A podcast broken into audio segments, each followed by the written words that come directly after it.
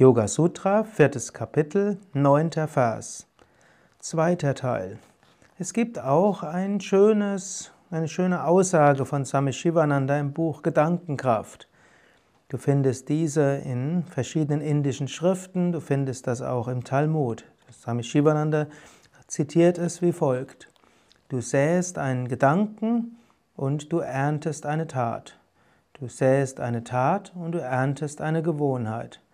Du säst eine Gewohnheit und du erntest ein Schicksal. Du säst ein Schicksal und du erntest einen Charakter. Eine andere Ausprägung dieses Sprichwortes ist, du säst einen Gedanken und erntest einen Wunsch. Du säst einen Wunsch und du erntest eine Handlung. Du säst eine Handlung und erntest einen Charakter.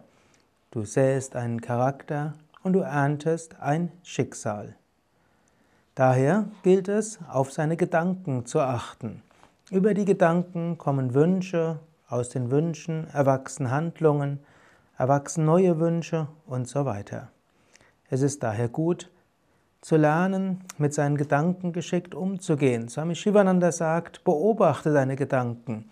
Ähnlich wie du beobachtest, welche Pflanzen in einem Beet wachsen, also ein Blumen- oder Gemüsebeet. Und die Gedanken, die du nicht haben willst, kannst du wie Unkraut rausnehmen. Wobei Unkraut ist ja relativ.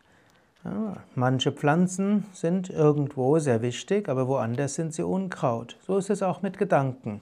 Bestimmte Gedanken sind in einem bestimmten Kontext vielleicht hilfreich und in einem anderen nicht. Du hast es bis zu einem gewissen Grad in deiner Hand, welche Gedanken du weiter pflegst und welche Wünsche du weiter pflegst. Gerade am heutigen Tag Mache dir bewusst, wo habe ich Wünsche? Ist es sinnvoll, diese Wünsche zu haben? Wie wäre es, wenn diese Wünsche erfüllt wären? Oder wäre es vielleicht besser, dass ich eher loslasse, Hingabe übe, Vertrauen habe?